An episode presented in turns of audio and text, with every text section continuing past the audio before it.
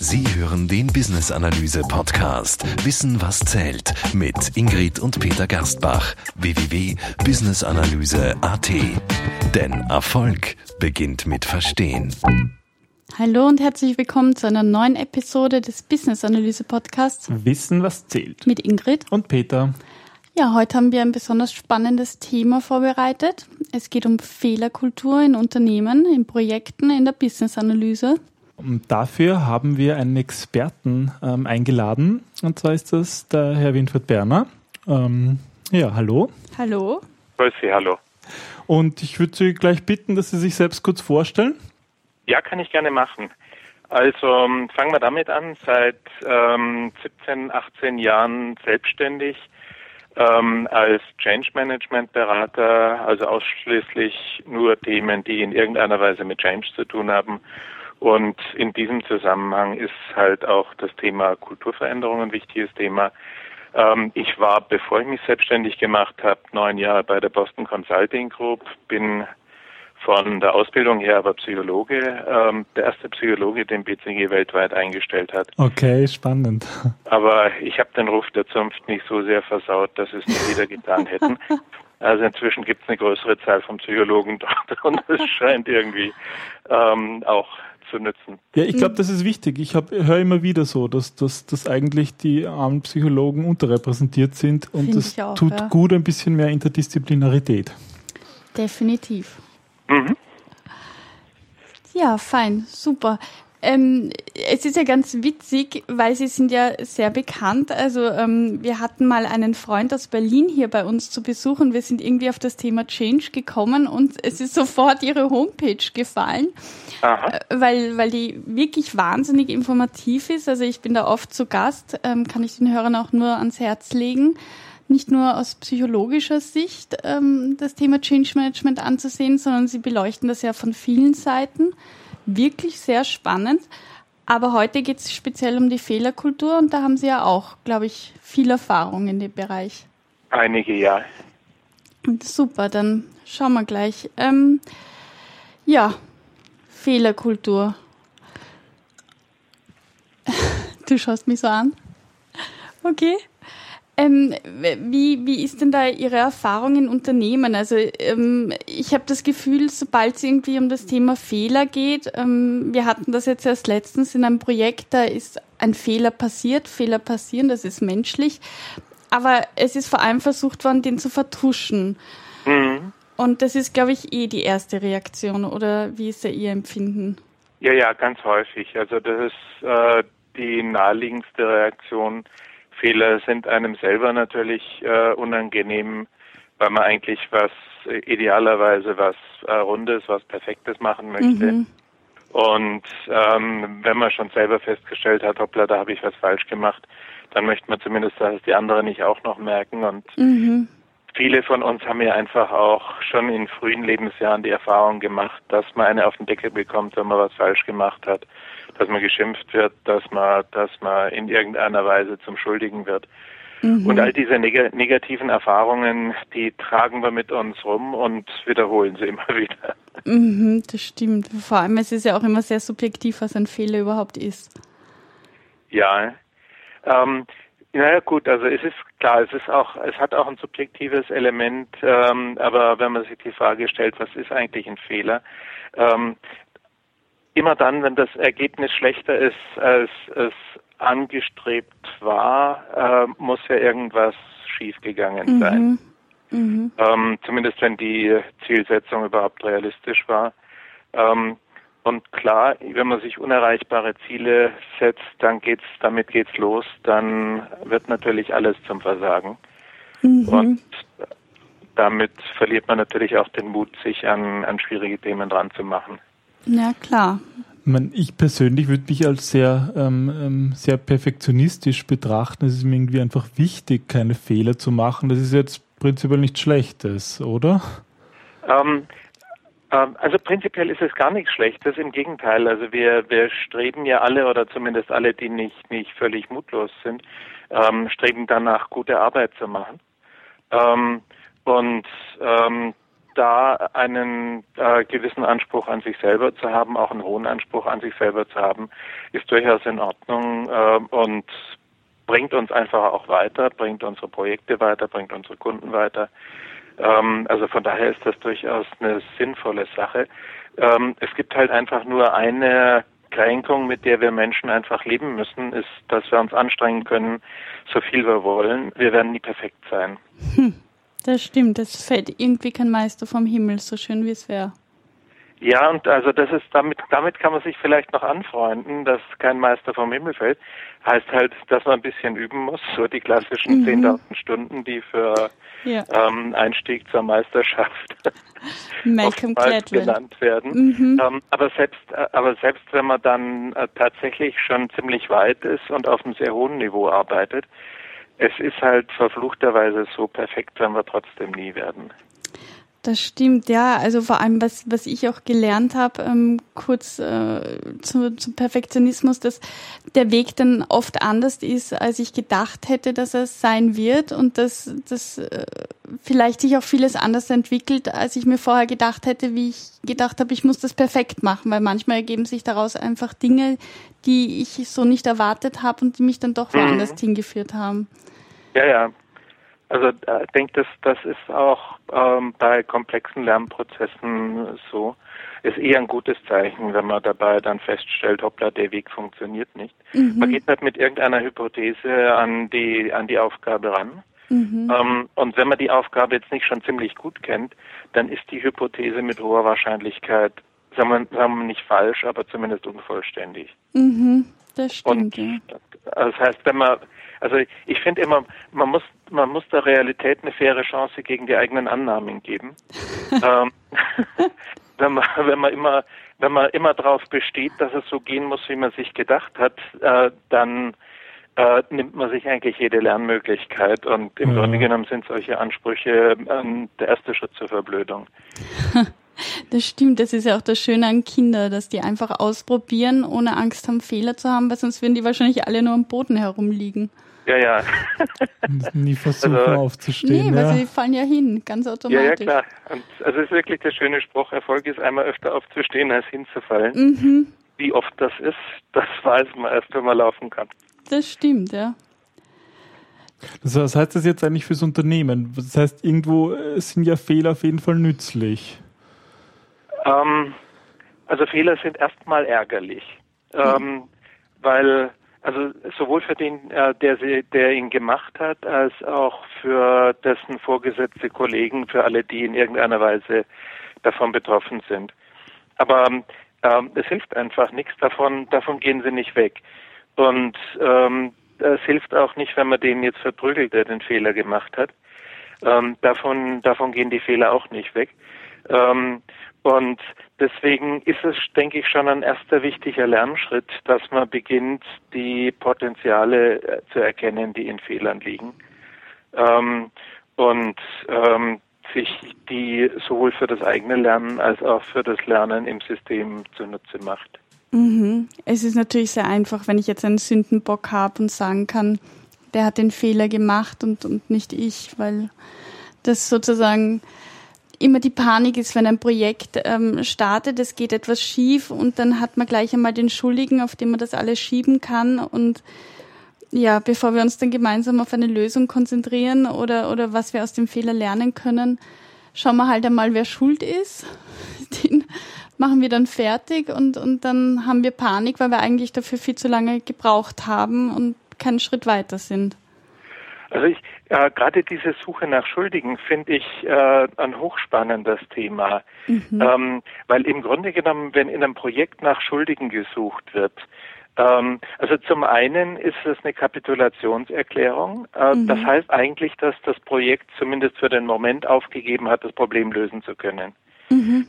Weil solange äh, alle gemeinsam davon ausgehen, gut, es ist was schief gegangen, aber wenn wir uns anstrengen, können wir das Problem lösen, ist es nur Zeitverschwendung, jemanden zu verprügeln. Na klar, ja. Ähm, wenn man dagegen sagt, wir, wir sind gescheitert, dann äh, wird es auf einmal ganz wichtig, ähm, nicht selber schuld zu sein. Und das, da ist es am nützlichsten, wenn man jemanden anderen als äh, Sündenbock vorführen kann. Mhm. Aber es, also diese Sündenbocksuche, glaube ich, ist wichtig zu sehen, das ist ja eine Prioritätenaussage. Und zwar die Prioritätenaussage heißt, es ist wichtiger festzustellen, wer der Böse ist, als das Problem zu lösen. Mhm. Mhm. Und warum glauben Sie, machen das die Menschen? Ich meine, der Fokus geht ja dann weg. Ist das vielleicht auch eine Sache, damit nicht noch mehr Fehler passieren? Also einfach aus Angst davor, dass, dass man selber dann noch einen Fehler machen kann? Oder ähm, ich meine, es ist, es ist ja, wie Sie sagen, reine Zeitverschwendung, da den Sündenbock mal niederzumachen und sich nicht mehr auf die Lösung zu konzentrieren. Ja, also ich denke, die, äh, die Sündenbocksuche erhöht eher die Wahrscheinlichkeit, äh, dass, dass Fehler entstehen mhm. und dass Fehler eben auch vertuscht werden. Ähm, aber ähm, also im Grunde genommen äh, steht man sehr häufig im Leben vor einer Frage, die da ähm, alte Individualpsychologe Fritz Künke, der so in den 30er, 40er Jahren viel publiziert hat, mal sehr hübsch formuliert hat. Äh, wir stehen eigentlich sehr häufig vor der Frage, handeln wir sachbezogen? Tun mhm. wir das, was die Aufgabe erfordert? Oder handeln wir ichhaft? Das heißt, versuchen wir unser Problem zu lösen, mhm. möglichst gut rauszukommen, äh, zumindest nicht schlecht wegzukommen bei der ganzen Angelegenheit. Mhm. Und die Sündenbocksuche ist ganz eindeutig am Ende eine ichhafte, ein ichhaftes Verhalten, das die Aufgabe nicht weiterbringt, aber dazu da ist, mein Problem, meine Sorge zu lösen, meine Angst zu beseitigen, dass äh, ich die Prügel kriege dafür, dass irgendwas schiefgegangen ist. Das sind wir dann eigentlich wieder beim Perfektionismus. Also wer sozusagen an sich selbst einen so hohen Perfektionismusanspruch hat, der neigt dann eigentlich dazu, den Fehler bei wem anderen zu suchen. Kann man das so sagen? Ähm, ja, also äh, ich glaube nicht zwangsläufig. Ähm, aber trotzdem, je, je höher der, der Perfektionismus, desto höher ist natürlich auch das Risiko des Scheiterns. Mhm. Mhm. Und desto häufiger muss ich dann erklären, äh, das, was gescheitert ist, dass ich gescheitert bin. Und ähm, eigentlich ist es hochgradig kontraproduktiv, wenn ich ähm, Scheitern damit erkläre, ich kann überhaupt nichts dafür, die anderen sind schuld, weil ich mir damit natürlich die Chance zum Lernen blockiere. Denn wenn ich nicht schuld bin, brauche ich ja auch nichts zu tun. Mhm. Ja, also ich kenne manchmal eine Situation, dass in einem Projekt oder in einem Unternehmen überhaupt der Schuldige auch im Außen gesucht wird. Das ist dann überhaupt praktisch, weil dann kann er das ganze Unternehmen nichts dafür. Dann braucht das Management nichts tun, dann brauchen die Mitarbeiter nichts tun, weil der, ja, der Regulator schuld ist oder der Markt oder die Kunden. Ja, ja.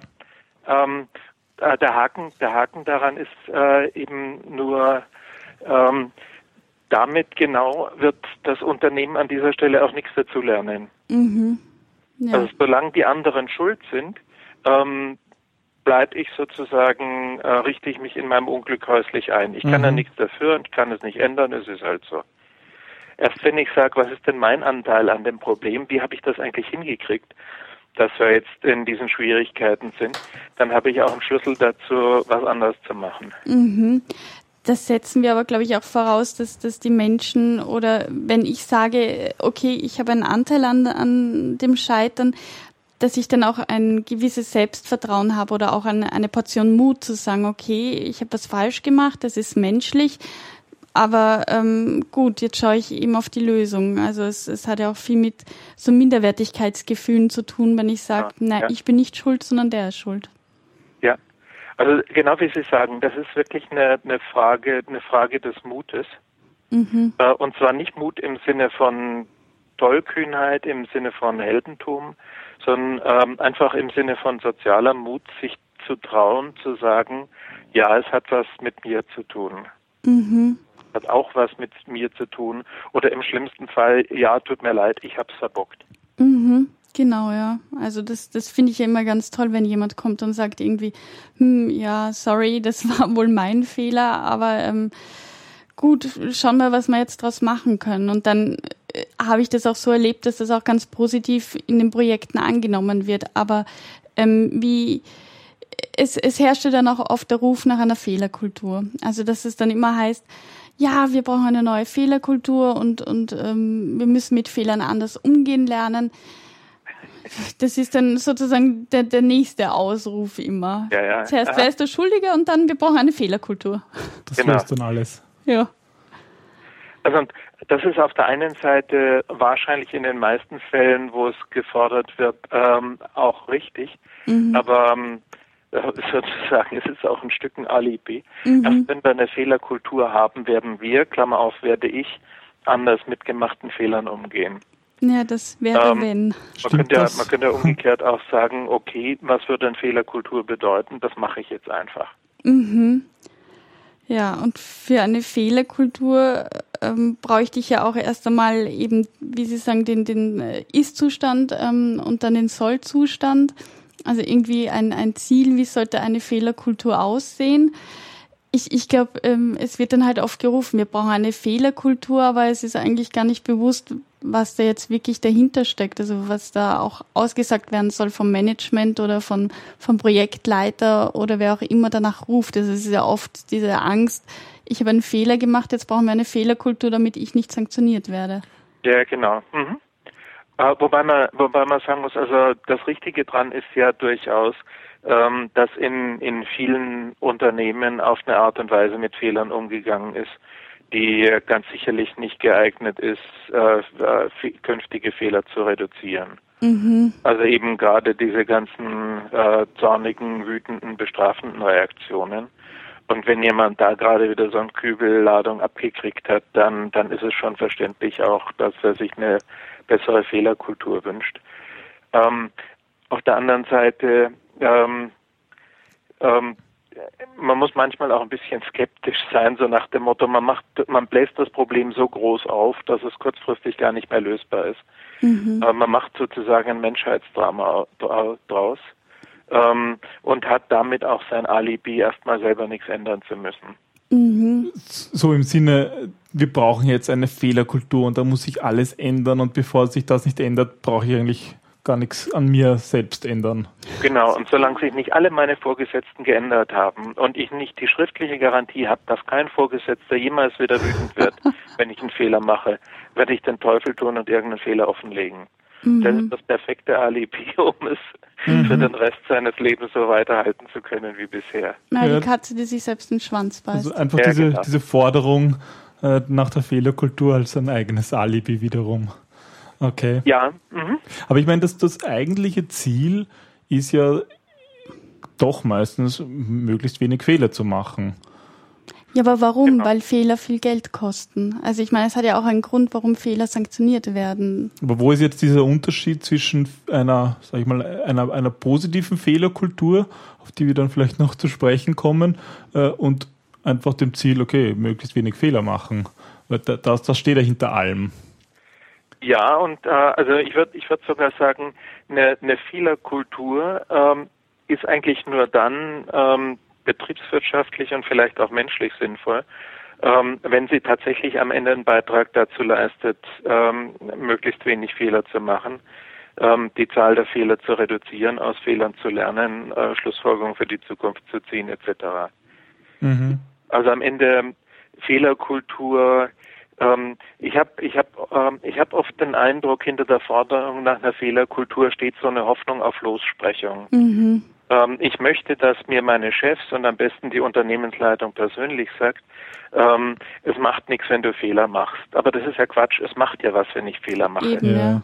Also es ist am meisten sogar sehr teuer.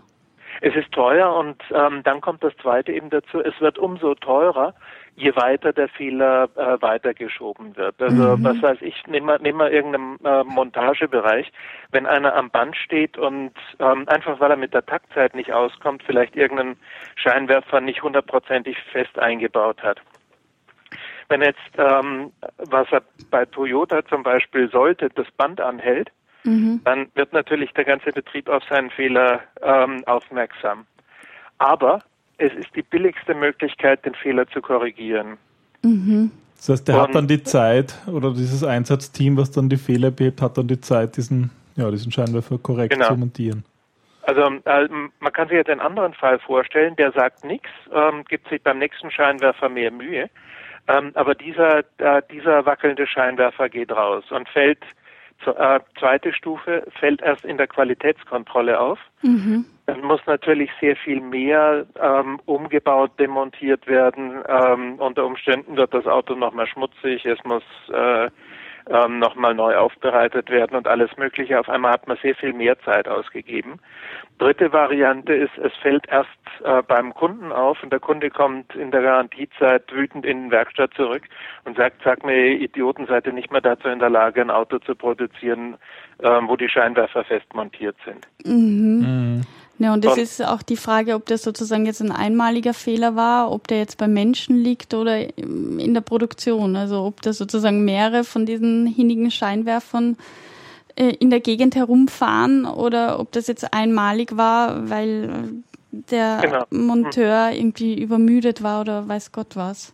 Also vielleicht hat er irgendwie eine anstrengende Nacht hinter sich, genau. das kann ja sein, aber vielleicht ist es eben auch so, dass einfach die Taktzeit zu kurz ist an dieser Stelle. Mhm. Und er einfach, weil, weil solche Arbeiten ja auch immer ein bisschen eine Streuung haben, er nur manchmal hinkommt und er schafft vielleicht nur also jetzt einfach mal angenommen, er schafft es in 80 Prozent der Fälle, den, äh, den Scheinwerfer bis zu Ende zu montieren, dann wäre ja ein Fehler im System und das wäre extrem wichtig, diesen Fehler festzustellen, mhm. ähm, um äh, den ganzen Produktionsprozess äh, zu optimieren und, und damit fehlersicherer zu machen. Aber wenn er den Fehler weiterreicht, ähm, dann äh, poppt er an einer ganz anderen Stelle hoch ähm, und erstmal wird dann vielleicht äh, reklamiert, dass die Qualitätssicherung nicht funktioniert und ähm, wird an etlichen anderen Stellen erstmal rumgemacht, bevor man an den Kern des Problems vorstößt. Und deswegen wäre es eben, wenn schon Fehler passieren, was sich nicht vermeiden lässt, extrem wertvoll, wenn diese Fehler möglichst schnell sichtbar würden und dann eben auch konstruktiv bearbeitet. Also eigentlich sollte er belohnt werden und nicht bestraft werden dafür, dass er sagt, hoppala, da ist ein Fehler passiert. Also belohnt, ich würde ich würd jetzt mal, wenn, wenn belohnen heißt eine, eine ähm, anerkennende, ermutigende Reaktion des Vorgesetzten mhm. beispielsweise, würde ich sofort unterschreiben. Ähm, also wenn äh, irgendeine Art von Prämierung, glaube ich, würde dann falsche Anreize setzen. Aber das wäre ein bisschen pervers. Ja, ja. ja, dann fangen die Leute an, Super. drüber nachzudenken, wie kann ich denn die Prämie, die Prämie dafür, dass ich einen Fehler offenlege, optimieren. Genau. Da lässt sich was optimieren, ja. Hexenverbrennung. Ja, klar, also jedes, jedes System äh, äh, äh, provoziert seine eigene äh, Optimierung und bei Bedarf auch Ausnutzung. Ja. Mhm. Ich meine, das Beispiel mit der Produktion ist ja sehr einleuchtend, aber ich denke gerade so in Analogie, ähm, in der Business-Analyse geht es ja eigentlich mehr um Veränderung von Organisationen und Prozesse oder IT-Systeme und mhm. da ist natürlich genau dasselbe. Also ich kenne das selbst, wenn in der Analyse Fehler passieren, da, da ist es ja eigentlich oft, man weiß ja gar nicht, dass da jetzt ein, da lässt sich ein Fehler eigentlich nicht so leicht festmachen, wie, ja. wie wenn jetzt ein Scheinwerfer fehlt. Aber es ist doch so, wenn man, man hat so eine Ahnung, ha, da, da gibt es irgendwie so einen Punkt, da hat man nicht genau hingeschaut in der Konzeption, da passiert noch so ein bisschen das Wunder, da weiß eigentlich keiner, wie das dann im Endeffekt funktionieren mhm. soll. Aber ja. wenn dann einmal Software entwickelt wird oder wenn Prozesse umgestellt werden, wenn Mitarbeiter geschult werden und man kommt dann drauf, hoppla, da gibt es zum Beispiel irgendeine Information im Bestellprozess, die irgendwie ganz automatisch dann äh, ohne, ohne aus, aus, magischer Weise irgendwo in ein System eingetragen wird, ohne dass es hier jemals jemand erfasst hat, mhm. ja, dann da, da merkt man es dann. Und dann ja. wird es natürlich auch teuer, das zu korrigieren. Ja, genau. Oder du hast jemanden nicht gefragt als Analyst, ne? du hast einen Stakeholder vergessen. Also oft passieren ja äh, Kommunikationsfehler, einfach weil gewisse Sachen nicht klar definiert sind oder ja, verschiedene Anschauungen oder einfach gewisse Punkte vergessen worden sind. Ja, das sind eigentlich so die Fehler, die, die so in der Business-Analyse dann auftreten. Mhm. Ja. Oder weil einem die, die Komplexität einfach äh, irgendwann mal überfordert. Mhm. Dass man nicht mehr alle zusammenkriegt oder irgendeinen Faden, den man erst spät in die Hand bekommt, nicht mehr mit dem Punkt zusammenbringt, der irgendwann früher aufgetaucht ist. Mhm. Ähm, und da ist es natürlich, also da, da ist sozusagen auch das Anspruchsniveau noch äh, deutlich größer. Weil tatsächlich in einem standardisierten Produktionsprozess lässt sich ziemlich klar sagen, was ein Fehler ist. Mhm. Ähm, in dem Beispiel, das Sie jetzt beschreiben oder eben auch bei, bei ähm, Veränderungsprojekten äh, steht man immer äh, vor der Frage, dass man eigentlich selbstkritisch reflektieren muss, was ist denn jetzt eigentlich passiert? Und wenn sich was nicht so entwickelt, äh, wie es sich hätte entwickeln sollen, ähm, dann auch hinzugucken und zu sagen, das ist blöd, aber es ist passiert. Warum ist es denn eigentlich passiert? Wie konnte es passieren? Und dann, dann gibt es eigentlich nur zwei wichtige Fragen, wenn man auf einen Fehler gestoßen ist. Die eine Frage ist, äh, was tun wir jetzt, um das Problem zu lösen? Und mhm. zweitens, was tun wir, ähm, damit das möglichst nicht mehr vorkommt? Mhm. Und ähm gut, wie kann man diese zwei Dinge jetzt erreichen? Also okay, wir wissen jetzt, äh, wir müssen anders auf Fehler reagieren. Ähm, ja, also was was ist da zu tun, um dieses dieses anders zu erreichen? Du meinst, wie man die Fehleranzahl verringern kann? Genau, ja. Ja, also ähm, der eine der eine Teil ist oft der einfachere vom Prinzip her, wenn man verstanden hat, wo der Fehler liegt, ähm, ihn dann noch äh, in Ordnung zu bringen. Das holpert dann halt manchmal in Projekten, aber es geht irgendwie. Mhm. Ähm, die die äh, durchaus schwierigere Frage ist, äh, wie lässt sich verhindern, dass der Fehler wieder auftaucht. Mhm. Ein Versuch dazu ist natürlich, äh, der hat, und der hat auch seinen Sinn und seinen Nutzen, aber eben auch seine Grenzen, der Versuch in irgendeiner Weise zu standardisieren, mit Checklisten etc. zu arbeiten. Ähm, das, die Gefahr ist zum einen, dass man auf die Art und Weise eine Bürokratie aufbaut, so nach dem Motto, wegen jedem Fehler, der in irgendeinem Prozess passiert ist, äh, entwickelt man einen neuen Prüfpunkt und ja. irgendwann mal prüft man dann eine Woche, bevor man irgendeine Kleinigkeit freigegeben hat, da wird es dann grotesk. Mhm. Beziehungsweise glaube ich, also gerade in dem Umfeld, wo wir mehr unterwegs sind, sind es halt auch immer, sind es jetzt nicht, stand, nicht immer Standardprozesse, sondern es geht einfach um Konzeption von neuen Dingen und da ist es, da sind auch diese Prüfschritte irgendwie schwierig, weil es ja. also auf einem grünen Wiese-Projekt, was man noch nie zuvor gemacht hat, das ist, da ist immer das Neue, das, das Unbekannte.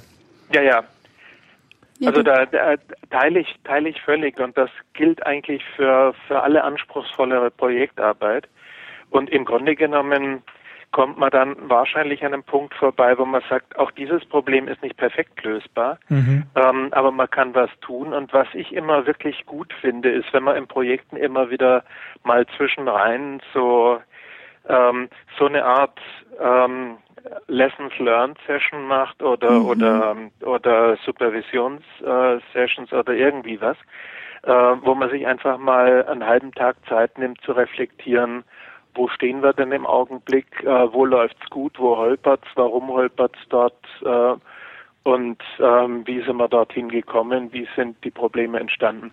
Nur solche Diskussionen äh, überhaupt führen zu können, setzt zwei Dinge voraus, die keine Selbstverständlichkeit sind. Das mhm. eine ist, man braucht die Zeit dafür. Mhm. Ähm, und das zweite ist, man braucht ein Klima dafür, in mhm. dem man über solche Dinge reden kann, ähm, ohne sich verteidigen zu müssen, ohne die Angst, in irgendeiner Weise bloßgestellt äh, zu werden oder als Depp der Nation dazustehen. Mhm, da sind wir dann wieder beim ja. Sündenbock. Wenn dann der gesucht wird, dann ist das Klima nicht das Richtige dafür.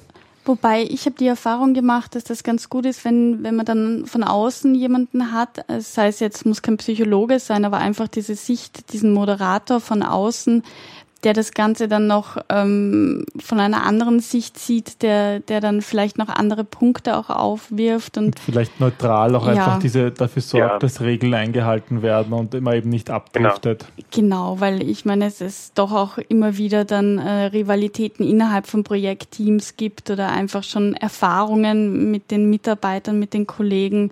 Spannungen, offene ja. Rechnungen, alles mögliche. Genau, die sich dann natürlich gut austragen lassen. Und das heißt, das heißt in der Tat, da ist es gut, wenn jemand dabei ist, der ähm, so ein Stück eine schützende Funktion für diejenigen übernimmt, die den Mut haben, mal irgendwas offenzulegen, mhm. was schiefgegangen ist. Ähm, und der die, die Verantwortung für einen fairen Diskussionsprozess übernimmt. Mhm. Nicht alleine, nicht monopolisierend, aber mhm. ähm, die, die sozusagen die Federführung dafür. Was ich halt oft in solchen Lessons Learned Sessions gemerkt habe, ist gerade wenn man selber beginnt, auch mal zuzugeben, wo man selber äh, einen Fehler gemacht hat, also sozusagen auch den Fehler mal bei sich suchen, dass dann eigentlich das dem Klima oft gut tut, weil dann meistens ja. die anderen kommen und sagen, nein, nein, aber du bist ja nicht schuld und, und, und, und das so einem richtig so abnehmen. Also das habe ich schon mehrmals erlebt mhm. und mir dann gedacht, uh, das tut richtig gut, diesen Schritt zu wählen, zu, zu machen und dann eigentlich ja. das abgenommen bekommt vom Team. Und das ist oft, glaube ich, für die, fürs Klima dann auch wirklich, wirklich hilfreich. Ja, was eben auch heißt, man geht in solche Dinge, auch wenn man, wenn man durchaus äh, ein gestandener Mensch ist, man geht in solche Dinge auch mit einem Stück Stress rein. Mhm. Ja. Und äh, deswegen ist es eben auch so wichtig, da eine Situation zu schaffen, die den Stress, Stress eher reduziert ähm, als, als verstärkt. Mhm. Klar, weil es dann auch, auch ähm, das ganze Teamgefüge sich eben positiv auswirkt und im nächsten Projekt dann wahrscheinlich dieses Klima auch wieder weitergetragen wird, dieses, okay, ähm, wir sind jetzt relaxter und wir können da auch entspannter reingehen, was ja nicht gleichbedeutend ist mit so, wir probieren jetzt in jedes Fettnäpfchen zu treten, was wir finden. Ja, genau. Mhm. Aber ähm, gut, es sind ja dann auch immer wieder mit Hindernissen zu rechnen, oder? Also wenn man sagt, ähm, ja, wir machen da jetzt so Lessons learned und, und manchmal sind da auch irgendwie Hindernisse und, und verdeckte Ängste, die dann hochkommen. Ähm, ist das so? Haben Sie da auch Erfahrung damit oder? Also ich denke, ähm, ähm, man sollte da sowohl für sich als auch für die Teams, mit denen man, man arbeitet, auch einfach ein Stück auf Gewöhnung setzen. Mhm. Wenn wir einfach, wenn wir einfach sagen, und das kann ich von mir ganz klar sagen, ähm, wenn ich irgendwo ein neues Projekt, einen neuen Kunden habe und wir machen irgendwie so eine äh, Zwischenfeedback oder Lessons Learned Session oder irgendwie was, ja, ich gehe da mit Stress rein, auch mit aller Erfahrung und allem Möglichen. Also nicht, dass ich jetzt am Rande der Panik bin und am Rande des Nervenzusammenbruchs, aber ähm, es ist eine Anspannung da. Und um, um wie viel mehr muss diese Anspannung äh, bei Leuten da sein, die, die einfach ähm, ein bisschen weniger Erfahrung haben, die vielleicht auch ähm, in ihrer Position im Unternehmen oder im Projekt unsicher sind, etc. Mhm. Ähm, und das führt halt oft auch dazu, dass im Grunde genommen man macht die Session pflichtgemäß, weil sie in irgendeiner Weise abgehakt werden mhm. muss.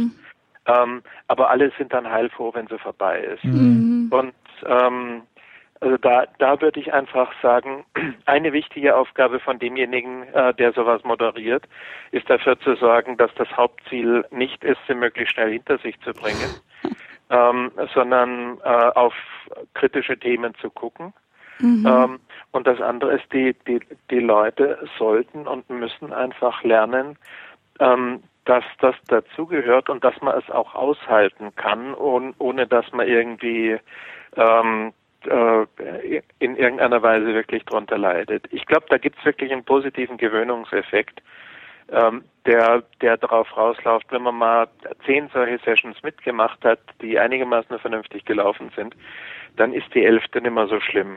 Mhm, das stimmt. Vielleicht ja. hoffentlich sogar schon die zweite oder dritte. also ja, ja klar, also äh, sicherlich im, im Sinne der Lernkurve. Ähm, dass, dass, es, dass es schon innerhalb der ersten Sitzungen Fortschritte gibt. Mhm. Wenn man bei der ersten Sitzung die Erfahrung gemacht hat, es wird niemand geköpft, dann kann man in die zweite schon ein bisschen lockerer und damit auch offener reingehen. Und in solchen Sitzungen ist dann, dann denke ich, einfach auch wichtig, ähm, dass äh, Mut ähm, belohnt und anerkannt werden muss, in dem Sinne, wie Sie es zuvor beschrieben haben, dass andere darauf dann auch positiv reagieren, wenn sich jemand traut. Mhm. Ähm, und dass man auf die Art und Weise eben auch die Erfahrung macht, Ui, das ist ja, das ist ja durchaus konstruktiv und also was ich auch oftmals erlebt habe in solchen Sitzungen, ist, dass ich sage, ich bin eigentlich mit mehr Stress reingegangen, als ich rausgehe, mhm. weil ich sehe zwar, ich habe da irgendwo an einer Stelle einen Fehler gemacht, ähm, aber ich habe diesen Fehler selber dramatischer gesehen, als ihn die anderen gesehen haben. Ja. Die, das ist spannend. Die wischen ihn nicht weg, mhm. verharmlosen ihn nicht, aber sagen, ähm, komm, jetzt häng's nicht so hoch. Mhm. Ähm, das hat den Gang des Universums nur unmaßgeblich beeinflusst. Hm. Und ja, aber ähm, das ist der Punkt, weil ich glaube, selber übertreibt man ja bei seinen eigenen Fehlern tendenziell oft. Ja, du hast dann mehr Angst vor dem Fehler und machst im Grunde noch mehr Fehler, die dann immer tragischer werden. Das kann durchaus sein, zumindest in der eigenen Wahrnehmung. Mhm. Also äh, man, man macht ihn tragischer tatsächlich. Mhm. Aber gut, jetzt sind wir eigentlich so weit, dass wir sagen, in, in einem Projekt oder in einem Team ähm, nach, nach zwei, drei solchen, solchen Sessions ergibt oder vielleicht sogar schon nach einer, wenn man eben mit wenigen besseren Gefühlen rausgeht, als man reingegangen ist, ergibt sich eigentlich schon ein, ein konkreter Nutzen. Wie ist das jetzt, wenn ich versuche, in einem Unternehmen so etwas wie eine Fehlerkultur zu etablieren? Das sollte sich ja auch der Nutzen mit dem, mit dem Aufwand rechnen. Ja, also ich glaube, man, man, muss sich einmal klar machen, dass das äh, ein durchaus anstrengender Prozess sein wird, dass da eben auch viele durchaus mit Stress reingehen werden, dass das aber kein Grund ist, es nicht zu machen, sondern dass es einfach nur mehr Sorgfalt und sicherlich auch ein Stück mehr Beharrlichkeit erfordert. Mhm. Und ein ganz wichtiges Thema ist immer, also man kommt an dem Thema früher oder später fast äh, unvermeidlich vorbei. Das ist einfach äh, die Frage, wie geht äh, die Systemspitze, wie geht das Top-Management selber mit Fehlern um? Mhm. Und zwar nicht nur mit Fremden, sondern auch mit eigenen. Also es macht einfach einen Unterschied, ob ähm, Sie an der Spitze Personen haben, die auch bereit sind, eigene Fehler beim Namen zu nennen, beziehungsweise sie zu akzeptieren, wenn sie darauf aufmerksam gemacht werden. Mhm. Ähm, oder ob man als Mitarbeiter die Erfahrung macht, wenn man irgendein kritisches Thema anspricht, kriegt man so einen äh, äh, Kübel über den Kopf, mhm. ähm, dass selbst Begriffsstutzige beim dritten Versuch aufhören. Mhm. Ja, also ja, da gibt es ja auch diesen Spruch, ähm, der Fisch stinkt vom Kopf. also ja, sozusagen, so also, wie das Management sich verhält, ähm, so wird wahrscheinlich also, auch genau. die Belegschaft sein. Also das, das ist sicherlich so, wobei ich auch da wieder ein bisschen zucke, so nach dem Motto aufpassen, dass nicht ein Alibi draus wird. Aber, ähm, aber trotzdem ist, ähm, also ich stelle es mal doch schwierig vor, weil natürlich im Management, da ist halt die Luft dünner und da kann halt ein Fehler schnell den, den Job kosten. Ja, und das sind auch andere Ziele. Ähm, als jetzt irgendwie vielleicht das kurzfristige Ziel, dass wir jetzt schauen, dass wir die richtigen Anforderungen erheben oder äh, die haben halt äh, langfristigere Ziele als jetzt ähm, das Projekt womöglich ein Ziel hat. Gut, umso mehr wird es sich für Sie ja Sinn ergeben zu investieren, aber die Wahrheit ist wahrscheinlich, die haben oftmals auch ziemlich kurzfristige Ziele. Mhm. Also man mhm. macht sich oft keine Vorstellung, wie sehr Vorstände auch unter Druck stehen können. Mhm. Und also was dann eben halt einfach auch, wenn wenn man äh, vorschlägt, so eine Lessons Learned Runde zu machen, äh, die Rückfrage auslösen kann, muss denn das jetzt wirklich sein? Wir stehen doch so unter Zeitdruck mit dem mhm. Projekt, können wir das nicht machen, wenn wir die und die Meilensteine geschafft haben. Ja. Mhm. Ähm, da hat man dann halt einfach auch ganz praktisch die die Abwägung, vor der man steht. Und ich glaube, da geht es am Ende allen Menschen und nicht nur denen an der Spitze so, dass man sagt, je mehr man unter Druck steht, umso mehr ähm, sagt man, das Hemd ist mir näher als der Rock. Ich mhm. schaue jetzt erstmal, dass wir die ähm, Meilensteine beim Kunden geschafft kriegen mhm. und sozusagen aus dem Risiko der Konventionalstrafen rauskommen und dann reden wir mal über alles weitere. Mhm. Ja, vor allem, wenn man dann noch sagt, okay, also da ist Zeit ist ein Faktor, aber auch wenn ich jetzt noch einen unabhängigen Berater womöglich reinziehen soll, das sind dann auch wieder Kosten. Zeit sind Kosten. Aber im Grunde, ähm, ja, das ist dann halt immer so kurzfristig gedacht. Also ich meine, ich verstehe das auf der einen Seite, dass dann jeder aufheult und sagt, nicht bitte und wir können eh schon alle nicht mehr aus den Löchern schauen und jetzt soll man da noch eine Lessons Learned hinein ähm, stopfen. Wo soll das hinführen? Und das Geld mhm. ist eh schon ausgegangen, aber es, es lohnt sich halt definitiv. Ja. Aber was wäre jetzt sozusagen, wenn man das, das Führungsverhalten im Management betrachtet, was wären da jetzt so die Punkte, ähm, die die, die Sie empfehlen würden, die wichtig sind, um, um, um eine Fehlerkultur zu ermöglichen? Also im Prinzip ist es im, äh, im Top-Management ja, äh, es ist zwar vieles anders als bei, bei auf den auf den unteren Ebenen, aber es ist nicht alles anders. Und ein zentrales Thema für das Thema Fehlerkultur im Top-Management ist halt ähm, auch das, die, das Thema Vertrauen. Mhm. Also be bewege ich mich in einem Kreis, wo ich ohne ein äh, ernsthaftes Risiko einzugehen, äh, einen Fehler offenlegen kann? Oder bewege ich mich in einem Kreis, wo ich bescheuert wäre, wenn ich es machen würde? Mhm. Und ähnlich stellt sich die Frage nach unten, wobei ich da immer eine Beobachtung mache, äh, die lautet, den wenigsten Top-Managern ist bewusst, wie sehr so spontane, harsche Reaktionen eine, eine einschüchternde Wirkung haben. Mhm. Das, also die, es ist ja ganz normal, äh, machen wir selber im Zweifelsfall auch so. Jemand kommt mit einem Vorschlag, der uns auf den ersten Blick überhaupt keinen Sinn ergibt. Mhm. Den wischen wir relativ rasch vom Tisch. Mhm. Ähm, solange wir das äh, auf gleicher Ebene machen, in einem Projekt unter Kollegen etc., ja. ähm, ist das nicht weiter schlimm, da reagiert der andere dann schon in seiner Weise drauf. Wenn das aber in einer ausgeprägten Hierarchie passiert, also Vorstand wischt den Vorschlag eines Projektteams vom Tisch, sagt mhm. was für ein Schwachsinn, ähm, hat er das Risiko, dass das Projektteam nie wieder einen Vorschlag macht, ohne mhm. vorher gehört zu haben, was eigentlich die Denkrichtung des Vorstands ist. Ja. Mhm. Na klar. Und auf die Art und Weise kriegt man dann auf einmal verbrannte Erde, soweit das Auge reicht. Und das ist, das ist dann wirklich fatal, weil äh, Top-Manager dann halt in so einer Situation ähm, überhaupt nicht mehr handlungsfähig sind, weil sie, das heißt, sie sind schon handlungsfähig, aber sie haben keine Handlungsgrundlage mehr. Ähm, sie erfahren nicht, was die Realität ist, sondern kriegen irgendein Theater vorgespielt mhm. und entscheiden dann vor dem Hintergrund dessen, was sie glauben, was die Realität wäre. Mhm. Ähm, nur die Realität hält sich nicht dran. Ja. Mhm. Das heißt, es wäre halt eine Top-Priorität vom Management, genau diese, diese Fehler zu vermeiden und eben, eben selbst sozusagen auf Fehler oder auf, auf ja, auf, auf zum Beispiel auf, auf Vorschläge in einer angemessenen Art zu reagieren. Ja, Fehler genau. vermeiden, das ist irgendwie auch nicht richtig, oder? Ja, eigentlich. ja, schon. Also wir, wir, wir, wir, wollen, wir wollen ja Fehler vermeiden. Ähm, was aber natürlich auch heißt, äh, wir müssen sie verstehen und wir, wir, ähm, wir müssen erkennen, worin sie eigentlich liegen und was die Alternativen dazu sind.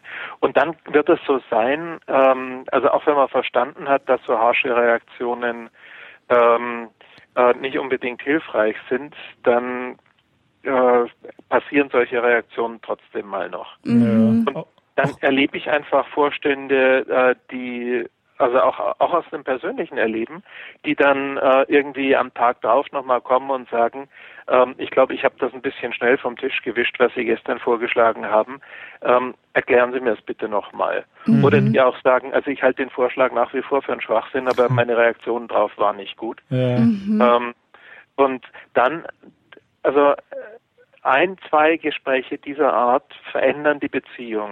Mhm schaffen dann irgendwie ein Vertrauen. Ja. Ich meine, ich denke, es ist ja auch irgendwie verrückt, wenn man einerseits Fehlerkultur, von Fehlerkultur spricht und Fehler vermeiden oder beziehungsweise die Fehler nicht, nicht sanktioniert, aber dann von der Führungskraft erwartet, keine Fehler zu machen in, in, in Bezug auf solche harschen Reaktionen. Ja, ja.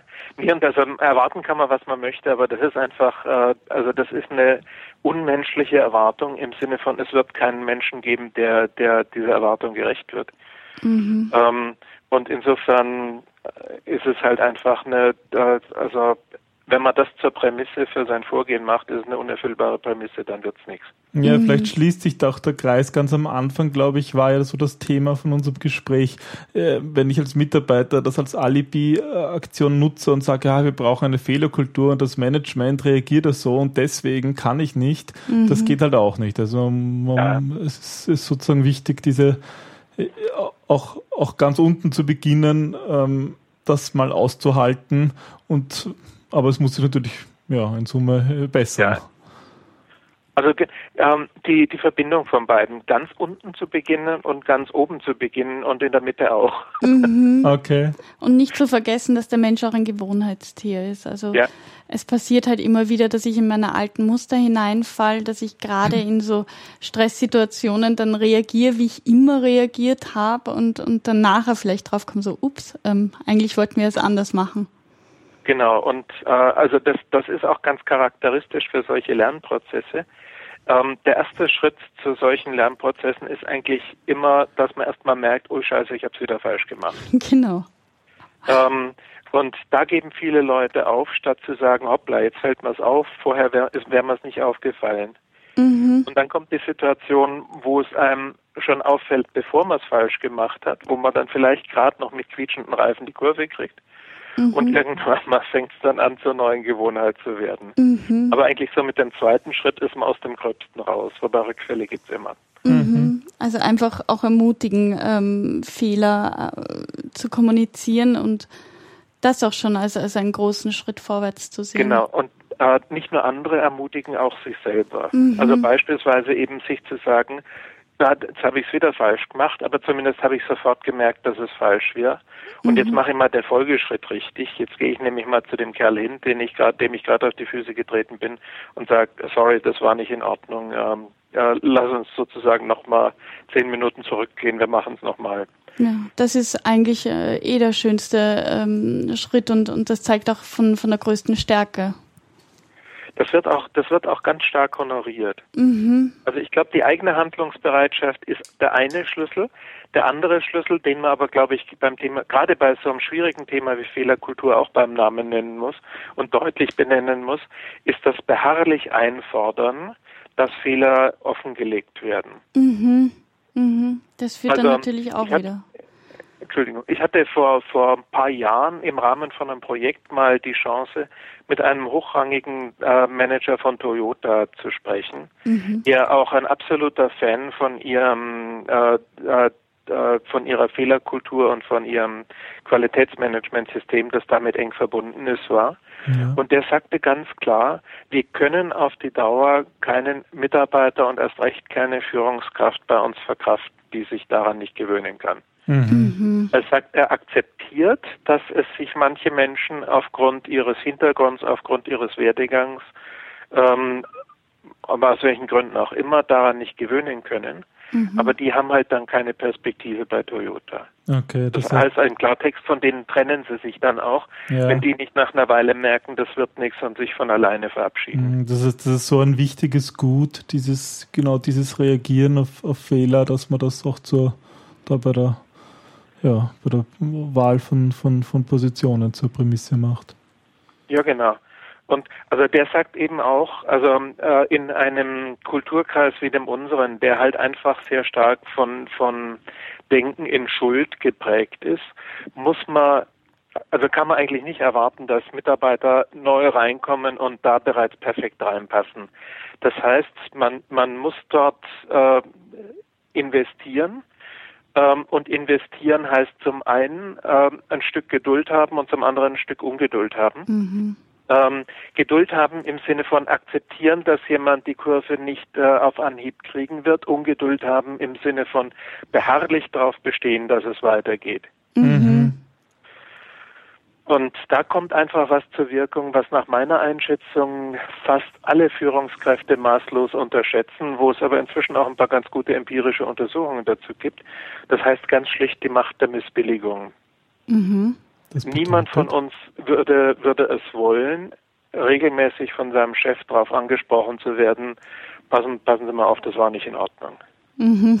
Das wäre ein bisschen viel verlangt. Da reagiert man dann darauf, oder? Da reagiert man. Also, also am Ende, äh, ich bin jetzt schon relativ lange selbstständig, aber ich war eben auch etliche Jahre angestellt. Ich hatte immer relativ schnell raus, was bei meinen Vorgesetzten die Punkte sind, ähm, die ich beachten muss. Mhm. Die sozusagen die Freiheit des Mitarbeiters liegt ja darin, herauszufinden, was als Anregung zu verstehen ist und was als Vorgabe ähm, diese Grenze zu finden. Aber also wenn, wenn man es dann rausgefunden hat, das möchte man einfach nicht, dass, dass, dass der Vorgesetzte immer wieder sagt, ähm, warum hast du das noch nicht gemacht, wo steht denn das, äh, sondern da richtet man sich dann da, danach, da passt man sich dann an und, und richtet das eigene Verhalten entsprechend aus. Mhm. Und wenn ich weiß, ähm, mein, mein Chef wird mich äh, bei jedem Fehler fragen, seit wann weißt du, dass das schief ist? Mhm. Mhm. Ähm, und wenn ich dann immer sagen muss, ja ehrlich gesagt, ich weiß es schon seit drei Wochen und dann immer sage beim nächsten Mal aber bitte sofort, das will ich nicht fünfmal erleben. Mhm. Mhm, na klar, weil irgendwann. Und wenn der, wenn der Vorgesetzte äh, zu toben anfängt, wenn ich mit einem Fehler komme, dann ist der Lernprozess, äh, wenn ich einen Fehler offenlege, gibt es sowieso Ärger, also habe ja. ich den Ärger lieber später. Mhm, weil vielleicht kann man es ganz vertuschen. Vielleicht ist man ja genau. erfolgreich genau. im Vertuschen. mhm, mhm. Na gut, das heißt zusammenfassend für dieses ganze Thema Fehlerkultur. Ich versuche das mal, mal, mal, mal zusammenzufassen. Irgendwie ein, ein wichtiger Punkt ist, um das zu lösen, mal überhaupt das Problem zu erkennen. Und zwar bei sich selber, eigentlich ähm, in, im, in, auf, der, auf der Spitze im Management, aber auch, auch bei, jedem, bei jedem Mitarbeiter auf jeder Ebene. Ja, und dann, dann eigentlich ähm, hier zu ermutigen, ja, Kommunikation ähm, über Fehler durchzuführen. Solche Lessons Learned Sessions. Um daraus zu lernen eben. Um daraus lernen wichtig. zu können, ja. Diese ja. Fehler dann zu vermeiden. Genau. Also ein, einen praktischen Punkt haben wir noch vergessen, ähm, der, der sich noch zu erwähnen lohnt. Ähm, wenn man so ein Projekt ernsthaft machen möchte, dass man also tatsächlich an das Thema Fehlerkultur systematisch rangeht ja. und das als Kulturveränderung anpackt, dann ist es unbedingt lohnend, eine Bestandsaufnahme mhm. zu machen, die möglichst quantifizierend erfasst, welchen Schaden haben wir denn heute davon oder welche Nachteile haben wir davon, dass wir nicht optimal mit Fehlern umgehen. Mhm. Mhm. Warum? Es wird eine Sache im Projekt mit Sicherheit passieren. Irgendwann, irgendwann wird es einigen Leuten zu heiß und dann fangen sie an, das Thema zu verharmlosen. So nach dem Motto, so schlimm ist unsere Kultur aber doch auch wieder nicht. Mhm. Eigentlich gehen wir doch ganz vernünftig um, sollten wir doch mal darauf achten, dass wir das Thema jetzt nicht übertrieben hochspielen. Ähm, eigentlich haben wir doch jetzt aus der Diskussion genügend gelernt, um das nicht noch dauernd diskutieren zu müssen. Okay. Gegen diese, gegen diese Abwiegler braucht man Fakten. Mhm. Also wenn man da sagen kann, passen Sie mal auf, guter Mann, ähm, das Thema kostet uns im, äh, pro Jahr drei Prozent von unserem Jahresergebnis. Mhm. Also es und das sagen sich. Sie, das haben wir schon im Griff. Das hätte ich gerne härter. Okay, und, und wie, wie lässt sich das dann eigentlich darstellen? Weil ich sag mal, äh, Kosten von Fehler, glaube ich, kann man noch darstellen. Aber wie viele dieser Fehler sind eigentlich von einer mangelhaften Fehlerkultur abhängig? Das stelle ich mir jetzt nicht so leicht vor, so etwas überhaupt, überhaupt messen zu können. Um, ähm, also im Management redet man zwar viel von Messen, aber in vielen Fällen verbindet man äh, ein Stück quantitative Schätzung und dann einfach auch ein Stück mit, mit Judgment. Ja. Mhm. Das würde ich auch hier so sagen. Also wenn man sagt, okay, also an einigen Stellen beispielsweise beispielhaft an einer Handvoll Projekten oder auch Routineprozessen oder was auch immer sonst haben wir mal untersucht, ähm, wie wir mit Fehlern umgegangen sind und haben nicht grob abgeschätzt, was um wie viel wäre es beispielsweise besser und billiger geworden, wenn wir den Fehler gleich offengelegt ja. hätten, ihn nach so und so vielen Tagen zu entdecken. Ähm, dann kommt man auf die Art und Weise einfach zu einer Zahl. Mhm. Und diese Zahl kann man nach dem Prinzip der kaufmännischen Vorsicht, also eher konservativ hochrechnen mhm. auf ähm, Gesamtergebnis oder auf sonst eine rele relevante ökonomische Bezugsgröße. Mhm. Also gerade auch so, wenn ich jetzt so ans Benchmarking denke, im Bereich Requirements Engineering, Business Analyse, ist es auch ganz klassisch, dass man einfach sagt, ja, alles, was in der Analyse entdeckt wird, ist Faktor 1, alles was irgendwie später, wenn es schon in die Umsetzung geht äh, oder, oder beim Test ähm, äh, Qualitätssicherung entdeckt wird, ist Faktor 2 und das geht dann exponentiell nach oben, dass wenn es sozusagen ausgerollt und in Betrieb ist oder eben beim Kunden ist im Fall eines Produkts, ja, dann hat man Faktor 10 oder mehr, ja. was dann ein mhm. Fehler kostet. Da gibt es eigentlich viele Studien darüber. Ja, das objektivierbar zu machen, oder? Damit alle auch was damit anfangen mhm. können. Gut, das heißt, Erkennen des Problems, dann irgendwie es am besten auch in Zahlen gießen. Ja, genau. und, dann, und dann sozusagen und, an der Kommunikation arbeiten. Ja, also im Grunde genommen, wenn man es dann vom Einzelfall zum, zum System machen äh, möchte, muss man es auch ein Stück als Programm angehen. Aber auch da eigentlich gar nicht so wahnsinnig schwierig, das Ziel zu definieren. Sie können zum Beispiel sagen, auf der Mitarbeiterebene, was erwarten wir für einen Umgang mit Fehlern? Mhm. Ähm, ich arbeite da ganz immer, äh, immer ganz gern mit so einer äh, Liste schließt ein, schließt aus. Einmal angenommen, wir hätten diese Fehlerkultur implementiert, was für ein Mitarbeiterverhalten würden wir dann beobachten? Mhm. Und was für ein Mitarbeiterverhalten wäre ausgeschlossen? Dürfte es gar nicht mehr geben. Ach, das ist eine coole Idee. Und wenn das Gleiche können Sie für Führung äh, machen, was für einen Umgang mit Fehlern erwarten wir mit Führungskräften? Ja. Mhm. Einmal angenommen, die Führungskräfte würden perfekt mit Fehlern umgehen, was würden wir dann im Positiven beobachten und was wäre dann ausgeschlossen? Und das idealerweise so, dass es äh, zumindest prinzipiell beobachtbar ist. Mhm. Dass es nicht eine unmögliche Forderung wiederum ist. Genau.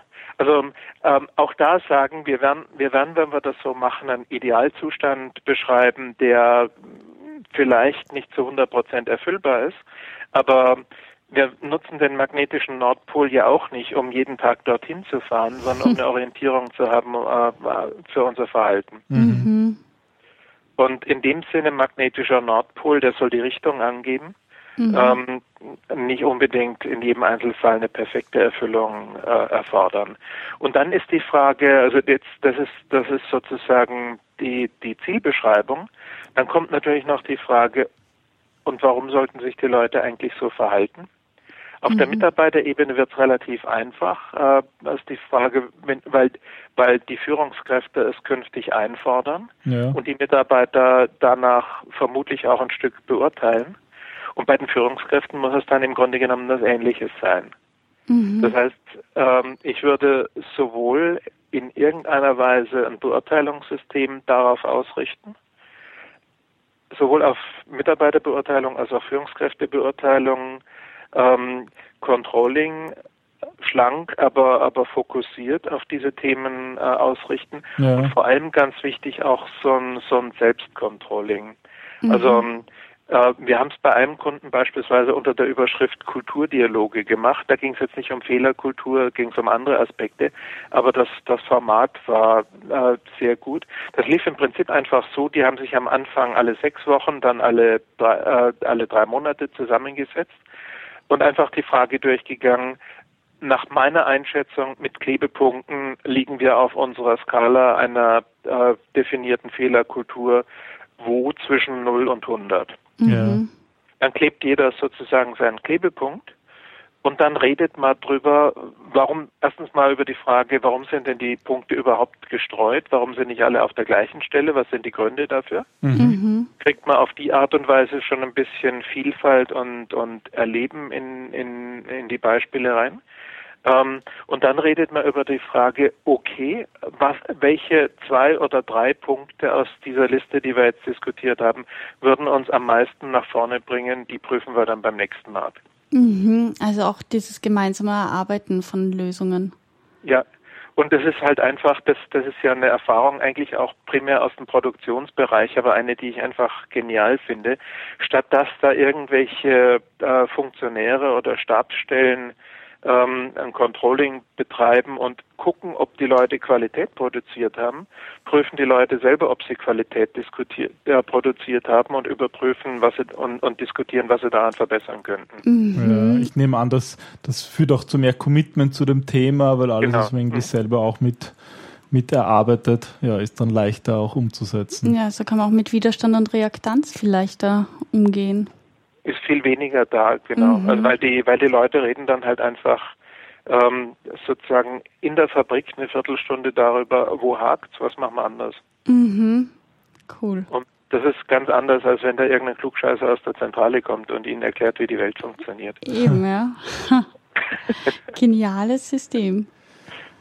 Naja, dann haben wir einiges dazugelernt über Fehler und wie wir damit umgehen. Ha? Auf jeden Fall, ja. No, freut mich. Ja, total spannend. Ähm, vielen Dank. Ich denke, wenn man da mehr wissen will, wir haben uns durchgelesen aus Ihrem Buch Change, also Culture Change. Da gibt es ein Kapitel über Fehlerkultur. Genau. Mhm. Das können wir auf jeden Fall empfehlen und natürlich auch Ihre Webseite auf umsetzungsberatung.de. Da können sich auch die Hörer noch, noch informieren und auch über diese und viele andere Aspekte rund ums Change Management. Ähm, ja, ja, vor allem die, die psychologischen ähm, Seiten finde ich wahnsinnig spannend und, und ähm, es gibt auch immer wieder viele Hinweise zu anderen Literaturtipps. Das finde ich auch ganz toll. Ja, wir werden in den, in den Shownotes auf jeden Fall diese ganzen Tipps und Links noch einbauen. Mhm. Ja, und wollen an dieser Stelle uns herzlich bedanken für das Gespräch. Gerne, hat Freude gemacht. Ja, ja. uns auch. Und es war sehr interessant und spannend. Schön. Definitiv. Danke. Tschüss. Bis dann. Schönen Abend. Events für Business Analysten. Wie wir schon angekündigt haben, findet vom 9. bis 10. Mai 2014 das erste BE-Camp in Wien statt. Ja, und wir haben die letzten Wochen eifrig daran gearbeitet, hier das Programm weiterzuarbeiten und das Konzept ähm, zu finalisieren. Ja, und freuen uns besonders, ähm, das BA Camp äh, auch noch die zwei Tage davor erweitern zu können. Und zwar wird dort das BA Bootcamp stattfinden. Ähm, und zwar machen wir hier ein Zweitagestraining ähm, zum Thema Business Analyse, das auch als Vorbereitung für die CBAP-Zertifizierung ähm, verwendet werden kann. Ja, und dann geht es eben am Freitag, den 9. Mai los mit dem BA Camp. Mit zwei hervorragenden Keynote-Speakern. Der eine kommt, wird direkt für euch aus Toronto eingeflogen. Und zwar, ähm, vielleicht kennt ihr ihn, das ist Yamo, auch der BA Coach genannt. Hat auch einen sehr spannenden Podcast im Übrigen. Und ähm, Dr. Peter Ruschka, haben wir ebenfalls als Speaker für das BA Camp. Ja, und ähm, wenn ihr euch dafür informieren wollt, ähm, schaut einfach auf die Website ba-camp.org. Dort sind alle Informationen drauf und wird auch in den nächsten Tagen und Wochen noch ergänzt um Neuigkeiten. Genau. Gut, dann hoffe ich, dass wir uns sehen am 9. und am 10. Mai oder auch schon davor beim Bootcamp und freuen uns auf die nächste Episode. Vielen Dank fürs Zuhören. Tschüss. Ciao. Thank you.